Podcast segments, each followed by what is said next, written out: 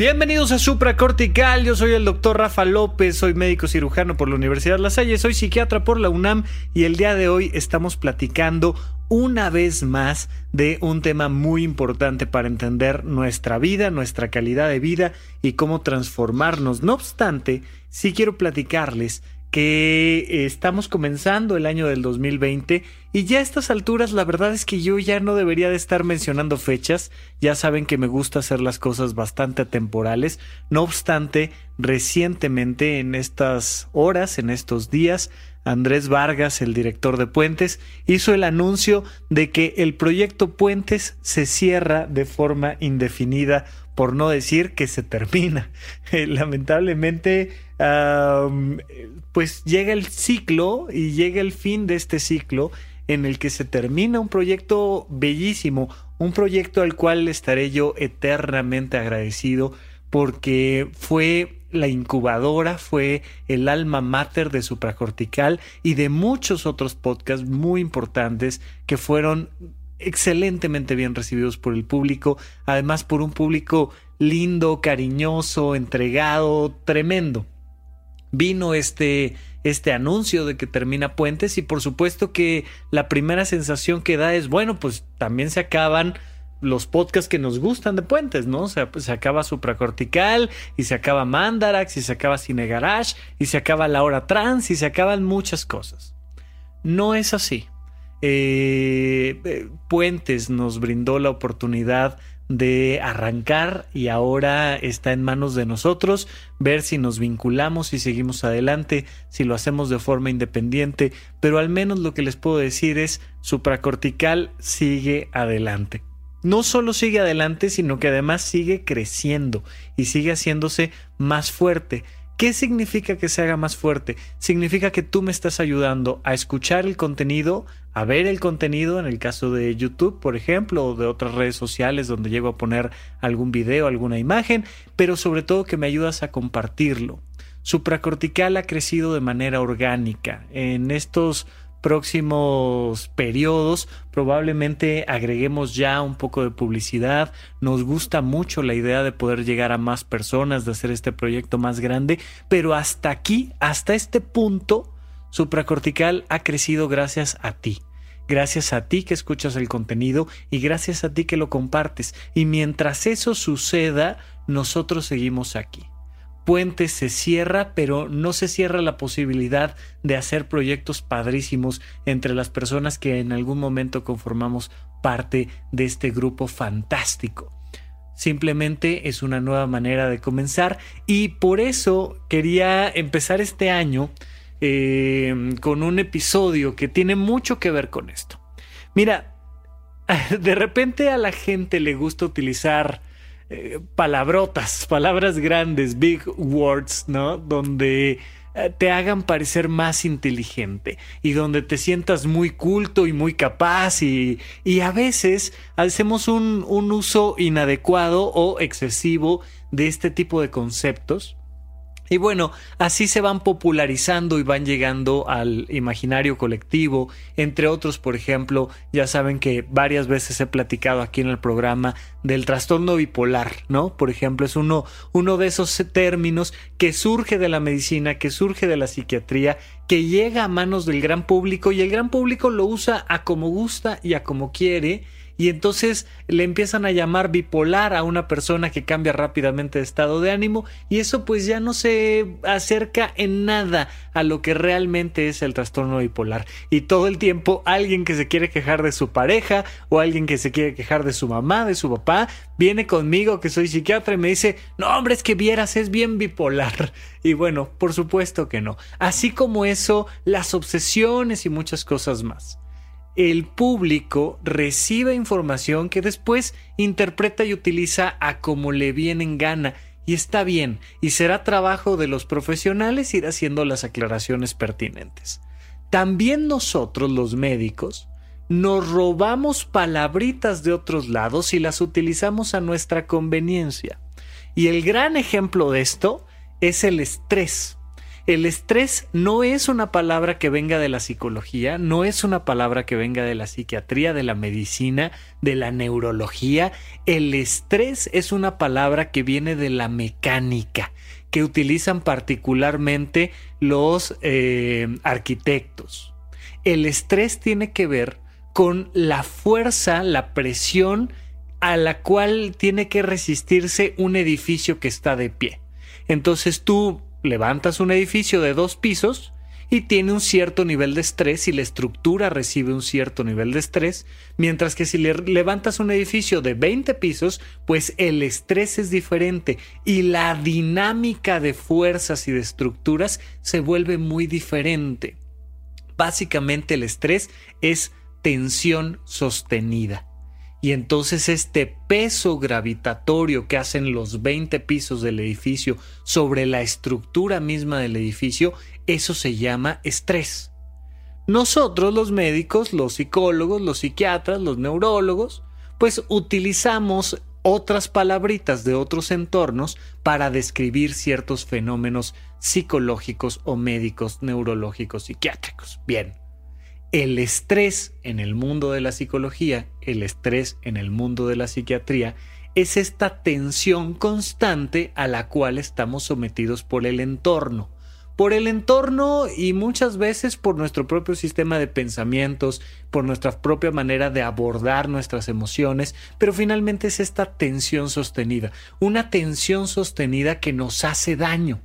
A diferencia de la arquitectura, donde el estrés es una parte natural de la estructura, en el ser humano la tensión sostenida hace daño. Tú no puedes llegar a un gimnasio y decir voy a hacer ejercicio. Agarras una pesa, la levantas por encima de tu cabeza y la dejas ahí media hora y dices pues estoy aquí haciendo ejercicio. No. Si dejas demasiado tiempo una tensión sobre alguna estructura de tu cuerpo, te vas a lastimar. Si emocionalmente estás muy tenso todo el tiempo, te vas a lastimar, se te va a incrementar la presión arterial, se te van a incrementar los niveles de glucosa hasta rangos completamente inadecuados, eso va a generar fallas orgánicas poco a poco en tu cuerpo y el estrés hace mucho daño. Pero es una manera de explicar con una palabrita que viene de la mecánica un fenómeno biológico y psicológico. Bien, Ahora, el día de hoy vamos a platicar de la deconstrucción. ¿Y por qué hago previamente esta, introducción tan abigarrada? Porque es muy padre de repente ver que alguien en una sobremesa te dice, no, lo que tienes que hacer es deconstruirte. Y cuando le rascas tantito, pues resulta que se refiere no a construirte ni a destruirte, sino a reconstruirte. Y suena muy acá. Si la persona está un poquito leída y un poquito versada, pues te dirá que la deconstrucción es un término que popularizó Derrida. Y, y, te habla ya entonces de filosofía y te habla ya de semiótica y de lingüística y suena muy rimbombante. Mira, el día de hoy vamos a platicar un poco sobre la deconstrucción y sobre todo quiero que no le tengamos, uno, miedo a utilizar las palabras que vienen de otros entornos, ni a filosofar con ellas.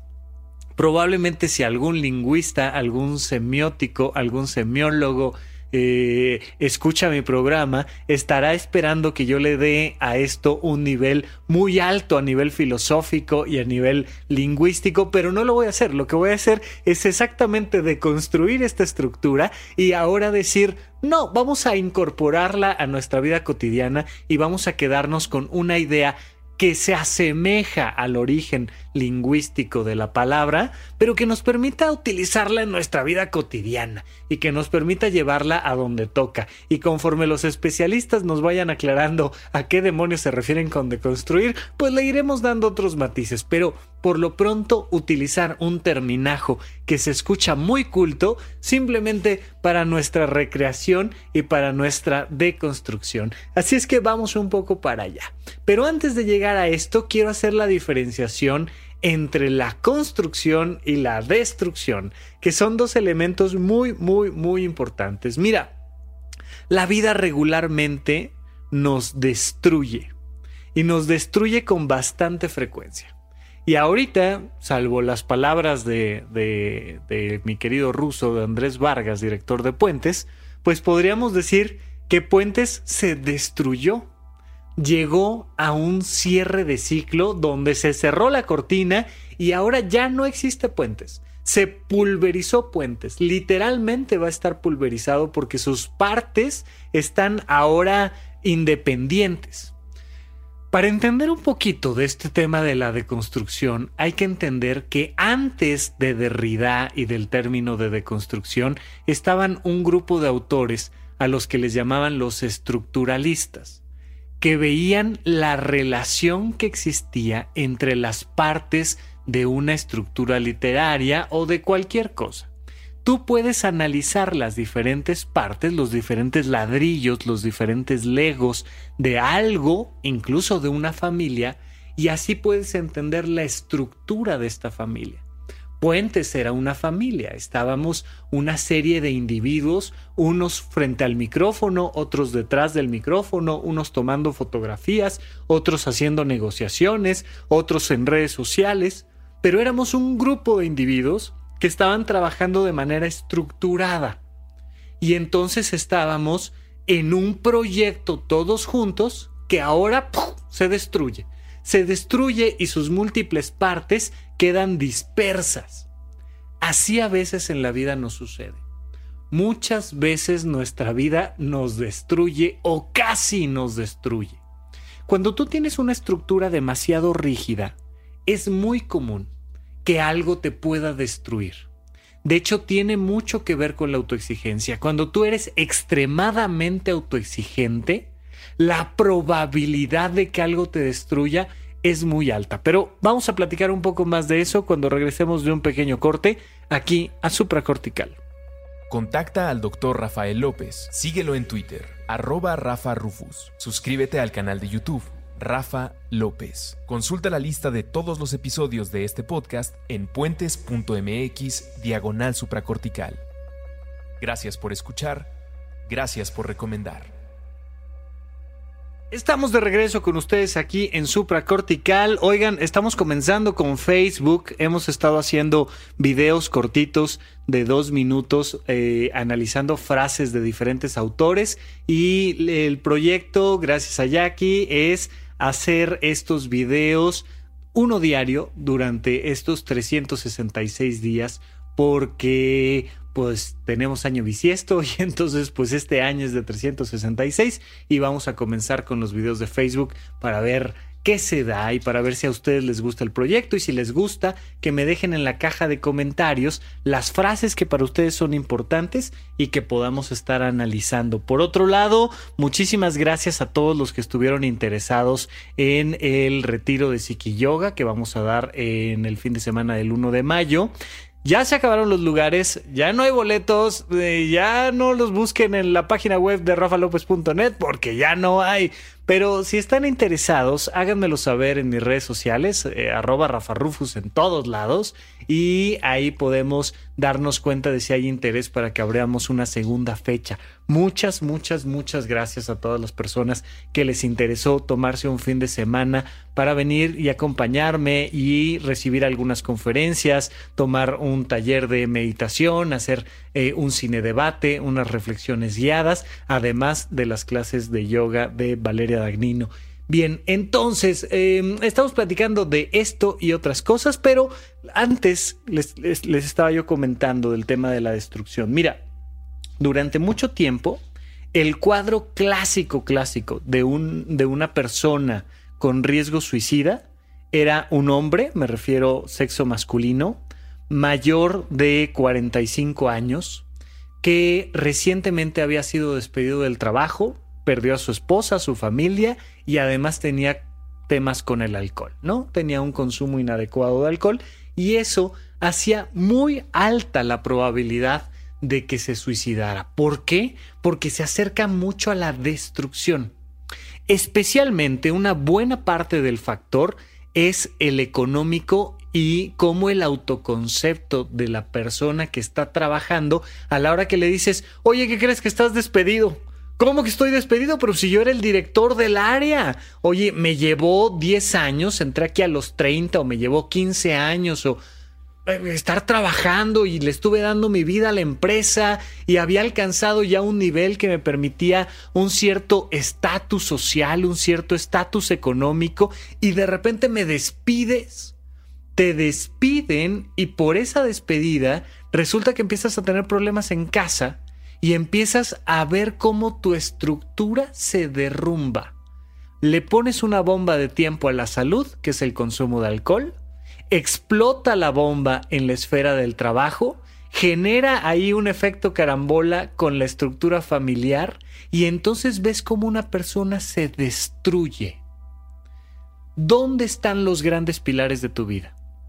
¿Dónde están los grandes pilares de tu vida? Están los grandes riesgos de tu vida. Recuerda que los orientales nos han platicado muchas veces la diferencia entre el roble y el bambú cómo un rayo puede destruir un roble por la mitad, porque aunque es fuerte, no es flexible. Mientras que un bambú llega el rayo y la misma fuerza del rayo hace que el bambú se mueva. Y entonces no puedes destruir el bambú de esa manera. El bambú no solo es muy fuerte, sino que además es muy flexible. Mientras menos flexible eres, más riesgo tienes de que te destruyan. Y eso tenemos que entenderlo a profundidad. ¿Dónde tiene que estar nuestra flexibilidad? En nuestros pensamientos, en nuestras emociones y en nuestro cuerpo. Físicamente tenemos que ser flexibles. Porque si físicamente no eres flexible, cuando te caes literalmente por unas escaleras o cuando te tropiezas en la calle o cuando algo sucede, si no tienes un un suficiente nivel de flexibilidad, el golpe va a ser mucho más duro. Una persona que es muy rígida físicamente tiene un alto riesgo de lesionarse constantemente. Pero hay muchísimas personas que no solo son rígidas físicamente, sino que además son rígidas emocionalmente. Estas personas que son demasiado exquisitas, que todo tiene que estar perfecto para que eh, medianamente disfruten la vida porque todo es crítica, crítica, crítica, crítica, crítica, son personas inflexibles. Es como si vieras a, un viejito que no se puede este, amarrar las agujetas él solo.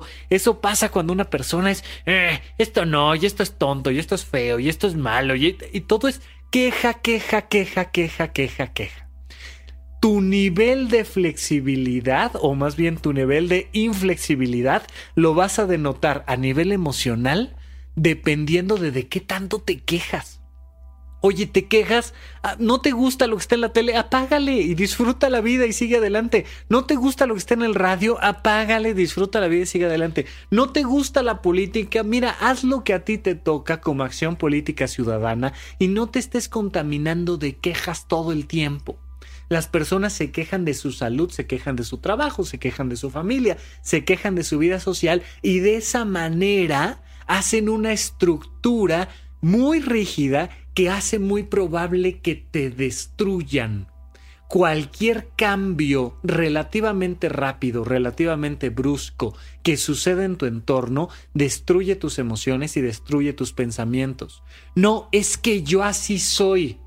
Ah, bueno, si así eres, lo más probable es que pronto dejes de ser, hijo, porque porque la vida cambia, porque de repente puente se cierra o porque de, de, repente se termina un matrimonio o porque de repente se termina algo, incluso tu juventud. Yo qué sé, se acaba la escuela, se acaba una manera de relacionarte con tus padres o con tus hermanos. La vida cambia todo el tiempo. Y si no tienes un suficiente nivel de flexibilidad emocional y cognitiva, si tú no eres capaz de pensar diferente, estás en un muy alto riesgo de que la vida te destruya. ¿Cómo le hacemos para flexibilizar nuestros pensamientos? Ojo aquí, muy importante, escuchando opiniones opuestas a la nuestra. Si tú no eres capaz de escuchar a los que piensan diferente de ti, si tú no eres capaz de ver, aceptar, permitir que existan y estén y descubrir por qué la gente siente diferente que tú, estás en un muy alto riesgo de tú destruirte. Ya déjate de los demás. O sea, ¿por qué hay que ser tolerante? La gente piensa que tolerancia es como aguantar los trancazos. Aprietas los dientes y aguantas. No, eso no es tolerancia. La tolerancia es la flexibilidad. La tolerancia es la flexibilidad de tus pensamientos y tus emociones. Es justamente lo que a mí nunca me ha gustado de la corrección política que es una estructura demasiado rígida, es muy poco tolerante, lo he mencionado muchísimas veces. La corrección política es la forma de intolerancia más aceptada en nuestros días. Nos hace una sociedad rígida y entonces hace que estemos en un riesgo de destrucción social constante si no tenemos una actitud tolerante, si no tenemos unos pensamientos y emociones flexibles a todo lo que puede existir en nuestro entorno, entonces estamos mucho más cerca de conflictos bélicos y estamos mucho más cerca de destruirnos como humanidad. ¿Quieres la paz del mundo? Sé flexible. Sé físicamente flexible, sé emocionalmente flexible, sé cognitivamente flexible y estarás más cerca de un mundo en paz. Pero no solo tenemos la destrucción del ser humano, también tenemos la construcción del ser humano. Cuando tú construyes algo y si piensas de nuevo en un edificio, pues vas a pensar en de la nada, en un lugar donde había un terreno vacío, ahora de repente empezamos a poner piezas y esas piezas generan una estructura que crece. Esa estructura que crece va a ser tan fuerte, tan grande como la calidad de las piezas y la calidad del armado de las piezas. Y entonces te construyes. Evidentemente, una persona se construye desde cero. Y de hecho se construye ahí con un acto bastante divertido, donde no había una persona, empieza a crecer dentro de su mamá una pequeña estructura. Una estructura que primero hay que cuidar muchísimo. Está literalmente adentro de un cuerpo que la protege. Pero va creciendo, va creciendo, va creciendo hasta que de repente el bebé nace. Y ahora hay que empezar a construirlo. ¿De qué depende la calidad de vida de un niño? ¿De qué depende la calidad de vida de un joven? De la calidad de las piezas con las que está formado y de la calidad del armado. Esto es muy lógico, esto es muy, muy, muy, muy obvio. Pero aquí la pregunta es, ¿qué es dar piezas de calidad? Evidentemente hay un mínimo básico. Mira, a un niño hay que alimentarlo, hay que cuidar su salud, por supuesto, es lo más básico. Hay que ponerlo a hacer ejercicio y enseñarle a tomar decisiones. ¿Dónde está la calidad de las piezas? En la salud del niño.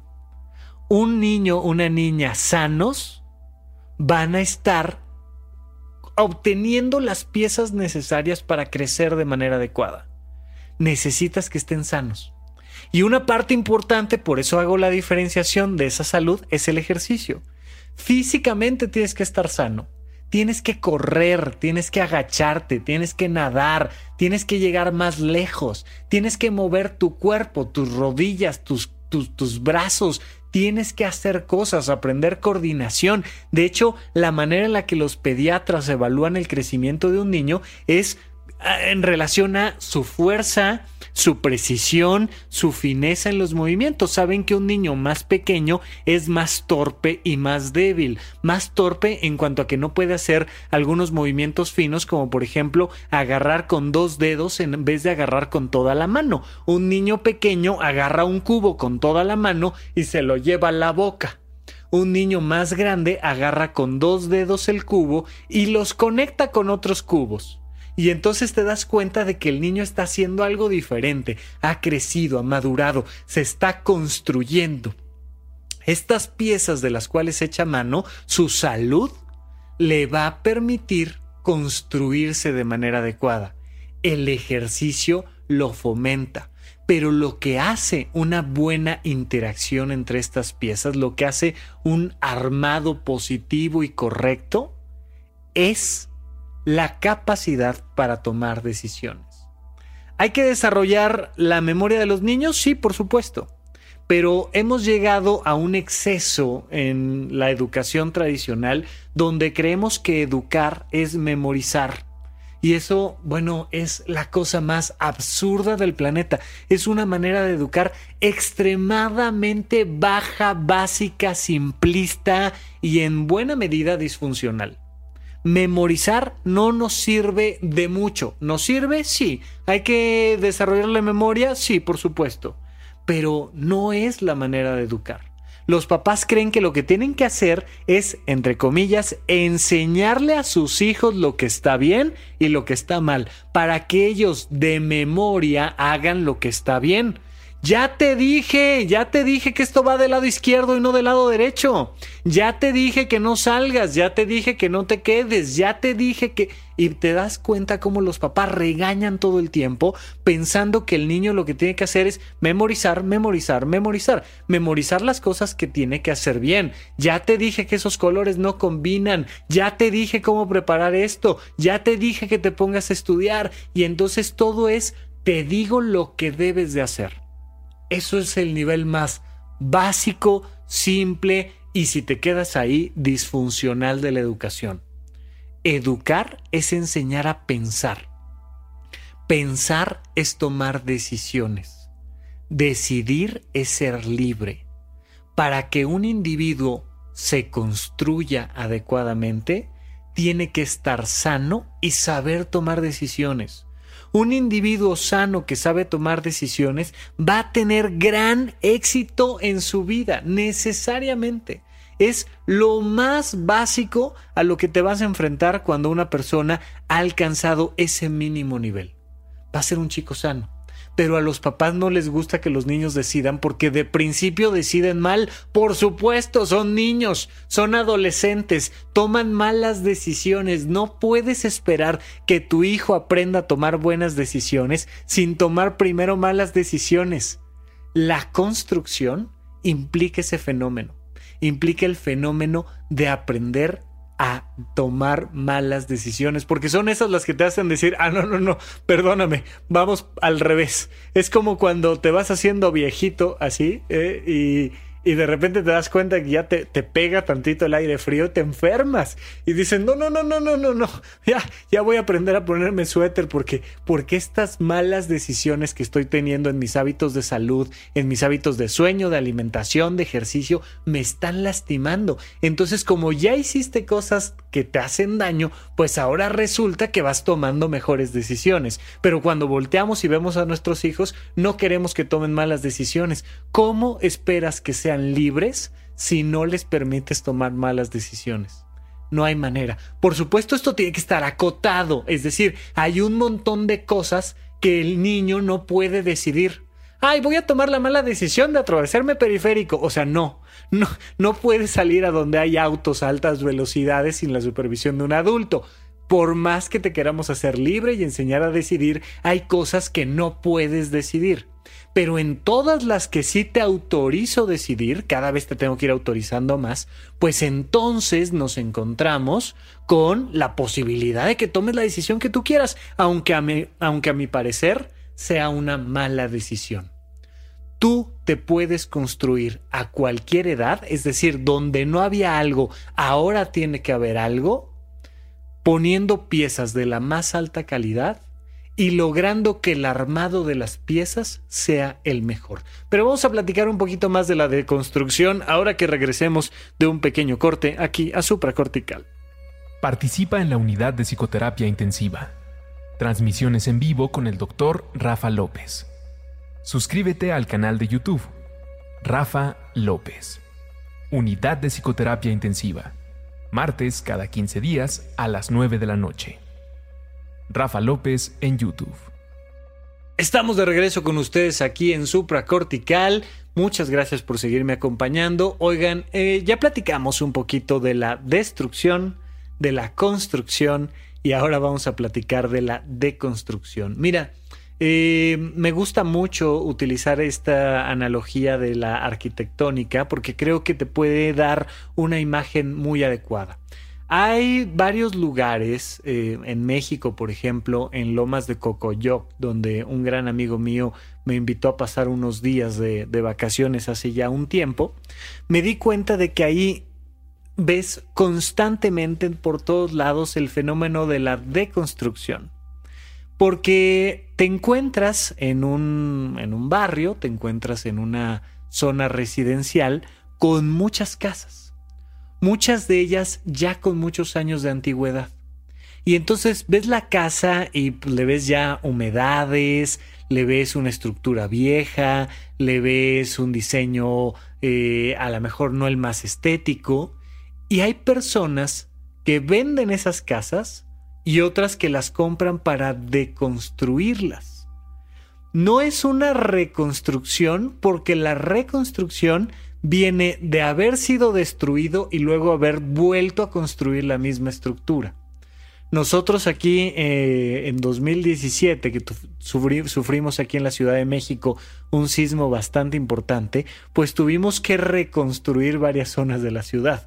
Y entonces, donde no había un edificio, ahora hay que volver a levantar el mismo edificio. Creo que un gran ejemplo sería eh, Notre Dame en París, ya sabes que recién se, enfrentó a un incendio tremendo que en buena medida la destruyó. ¿Y ahora qué van a hacer? Pues que la van a reconstruir. Tú te reconstruyes cuando te conviertes en lo que eras. Y entonces, por ejemplo, eh, saliendo de un matrimonio que te lastimó mucho, te puedes reconstruir a quien eras antes de que el matrimonio te, destruyera tanto. Y entonces retomas viejos hábitos, retomas el, el, hábito de ir al cine o al teatro, de salir con tus amigos, de hacer ejercicio y te reconstruyes después de que un divorcio te destruyó, por ejemplo. Es algo bastante común. Vuelves a poner las piezas que antes tenías en los lugares donde estaban y ahora te estás reconstruyendo. Y entonces, ¿qué le digo yo a la gente cuando, cuando está muy triste por haber terminado una relación de pareja, una relación laboral, por haber terminado una relación familiar? Les digo, tranquilo, estás destruido. Yo sé que no se te antoja. Pero vete a tu memoria y recuerda aquellas cosas que antes te daban estructura, aquellas cosas que antes disfrutabas y hazlas aunque ahorita no las estés disfrutando. Ay, Rafa, es que de verdad que no se me antoja. O sea, así como ir al cine o ir a bailar, no se me antoja. Estoy destruido. Entiendo perfecto que estás destruido, pero para reconstruirte quiero volver a poner las piezas que antes te daban estructura. Entonces, por favor, recurre a tu memoria y reconstrúyete. Eso es la reconstrucción pero la deconstrucción es diferente. Y es a lo que le estamos apostando en supracortical y a lo que le están apostando muchísimos cursos del conocimiento de uno mismo, muchísimos libros de autoayuda, a que te deconstruyas. No me he destruido, pero me puedo reconstruir, me puedo deconstruir, puedo hacer lo necesario, fíjate, para conocer las piezas que me integran por partes separadas, para ver si esas partes separadas las puedo acomodar diferente, si puedo quitar una estructura y darle un significado nuevo a mi ser, o si puedo volver a poner una estructura sumada con otra nueva y ahora darle un nuevo significado a mi ser. Cuando las personas escuchan este podcast o cuando las personas van a una conferencia, un curso, un retiro, la búsqueda es de deconstruirse. Como estas casas de lomas de Cocoyoc, donde de repente alguien que es un experto en estructuras, la voltea a ver y dice, sí, mira, vamos a quitar este pilar, vamos a volar esta parte de la casa, de hecho le vamos a quitar este pedazo de la casa y ahora vamos a meterle este otro pilar y vamos a apuntalar de esta manera y vamos a, hacer más grande la estructura, pero hacia atrás. Y, y empiezan a ver la casa y se empiezan a imaginar una mejor versión de la misma casa. Cuando tú te deconstruyes, lo que estás buscando es crear una mejor versión de ti. ¿Cómo vas a crear una mejor versión de ti? Uno, conociendo las partes que te integran. Dos, encontrando los elementos que no vienen al caso o que hacen falta, es decir, te deshaces de cosas viejas e incorporas cosas nuevas en el sistema. Tres, creando una armonía estructural, que las partes que ahora están integrándote sean positivas para cuatro, generar una mejor versión de ti. La deconstrucción implica necesariamente conocerte. ¿Cómo funcionan mis pensamientos? ¿Cómo funcionan mis emociones? ¿Cómo funcionan mis, mis decisiones, mis capacidades para hacer cosas? Una vez que lo entiendo y que voy dándome cuenta, mira, resulta que siempre he sido racista. Y volteo a verme y no estoy destruido, no me tengo que reconstruir, no me tengo que construir, pero me tengo que modificar. Y empiezo a preguntarme, ¿por qué soy racista? ¿O por qué soy misógino? ¿O por qué soy violento? ¿O por qué soy flojo? ¿O por qué soy enfermizo? ¿O por qué soy yo que sé que soy? Irresponsable, yo que sé. Y entonces me volteo a ver y me empiezo a descubrir. Si tú quieres deconstruirte, si tú quieres convertirte en una mejor persona, no te juzgues por las cosas negativas que tienes. O sea, el arquitecto no llega y dice, ay, qué horror, qué mal diseño, mira estas humedades, cómo se filtraron. No, lo ve de una manera interesante. Oye, mira, hicieron esto en el diseño, está terrible, esto no funciona, esto nos afecta, esta puerta no abre, o sea, nada más abre la mitad, pero, pero aquí esta otra escalera la limita muchísimo y la observas. La estructura no se juzga, se observa. Se observa para descubrir y describir, para decir, ah, claro, mira, ya, ya entendí por qué soy así. Porque resulta que mi papá todo el tiempo me decía que esto, que aquello, que... Ah, no, porque una vez me dejaron abandonado en no sé dónde y... Ah, pues porque como mi primer pareja me puso el cuerno o era muy celosa o... Empiezas a voltear hacia atrás y empiezas a conocer las piezas que te conforman y empiezas a entender cómo estas interacciones entre las piezas que te conforman no están funcionando. Y entonces te preguntas, ¿las puedo reacomodar? Un evento negativo en tu vida puede ser mucho tiempo después de las mejores cosas que te pudieron haber pasado. Y estoy seguro que si haces memoria, muchas veces te quejaste de cosas, muchísimo, que días después, años después dijiste, qué maravilla, qué bueno que sucedió. ¿Qué pasa? Que esa pieza de tu memoria la articulas con otras cosas posteriores y se vuelve una maravilla. Así, no importa si tienes un trauma, no importa si tienes un qué en tu historia, cuando tú lo descubres, y lo rearmas y aquí te puede ayudar un terapeuta a deconstruirte, a encontrar esas piezas y a saber cómo armarlas ahora diferente de tal manera que te hagan sentir mejor. Y entonces una herida puede ser un signo de debilidad o puede ser un signo de fortaleza. Dependiendo de cómo estructuras ese recuerdo, una herida puede recordarte todos los días que eres un sobreviviente y que te puedes enfrentar a muchas cosas. Y entonces volteas hacia atrás y dices, claro, ¿cómo no? Todo lo que aprendí con esto. Y entonces el terapeuta te ayuda a ver tu vida de otra manera. Tú llegas a terapia y pones sobre la mesa tus piezas y le dices al terapeuta, mira, esta me duele más, esta no tanto, pero también me afecta, y esta evita que abra la puerta, y ahora no le puedo abrir la puerta a relaciones interpersonales nuevas porque tengo ahí una estructura que está descompuesta, tengo algo ahí que no, no está funcionando y entonces me afecta en mi manera de ser. El terapeuta, que es un experto en estructuras, es, un experto en estructuras internas, pues de repente voltea y ve y dice, ah, claro, mira, a ver, pero si ponemos esto así y lo armamos de esta manera, te puedes deconstruir. Puedes conocer las piezas, liberarte de aquellas que te están afectando, incorporar nuevos conocimientos que te ayuden a vincular mejor otras piezas y entonces convertirte en una mejor versión de ti mismo. em, está esta idea, por ejemplo, de que las personas no cambian. Y pues por supuesto que en buena medida no cambias. Porque si cambias demasiado, te destruyes. O sea, si cambias mucho una casa, pues llega un momento en el que ya no la cambias, sino que la destruyes. Y entonces construyes, no reconstruyes, construyes una casa nueva. Las personas necesitaríamos morirnos para construirnos diferente. Entonces, en buena medida, siempre sigue siendo el mismo. Pero que siempre siga siendo el mismo no significa que no pueda ser mejor. Es lo que muchas personas que argumentan que una persona no cambia no entienden. Especialmente cuando se trata de uno mismo. Ya si los demás cambian o no cambian, ese es tema de los demás.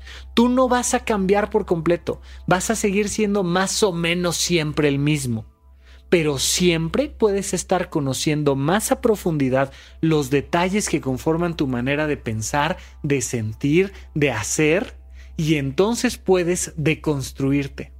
Te vas conociendo, vas incorporando nuevas piezas, porque siempre pues para para deconstruir una casa, para remodelar una casa, pues traes material nuevo. No puedes eh, remodelar sin traer material nuevo a una casa. Traes nuevo piso, traes un nuevo espejo, traes una nueva televisión y entonces un espacio cobra vida. Y seguramente has visto muchos de estos programas donde alguien eh, se gana la oportunidad de que lleguen los expertos y, y deconstruyan y remodelen un espacio y te pasan las dos imágenes, la anterior y la nueva, y te da la sensación de que cambió por completo. No, es el mismo lugar, solo que ahora está deconstruido, solo que ahora está remodelado. Quítate las viejas informaciones, quítate los prejuicios, los condicionamientos que te hacen daño e incorpora nueva información a tu vida. Por eso siempre hay que ser flexible para que encuentres la manera como esas piezas que están dentro de ti, esas piezas que sí eres, sean nuevas estructuras que te permitan ahora ser una persona diferente que te permitan ahora sentirte mejor contigo mismo, que te permitan alcanzar una mejor versión de ti. Bien, pues seguimos adelante con nuestro proyecto de supracortical. Esta es la viva prueba de que eso va a ser así, pero además les agradezco muchísimo a todos el apoyo que me han dado a lo largo de ya más de 170 episodios y vamos a seguir adelante. Les mando un gran abrazo a todos. Por cierto, ahí en YouTube platiqué un poquito más largo y tendido sobre este fenómeno de que se cierra puentes y nosotros seguimos adelante. Eh, les agradezco a todos por su apoyo. Les mando un gran abrazo y que tengan un muy feliz año. Hasta la próxima.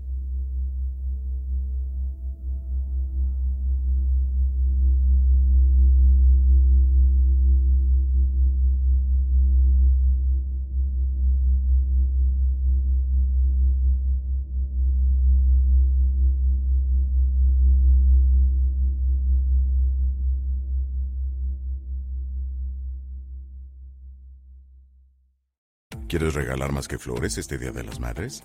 The Home Depot te da una idea.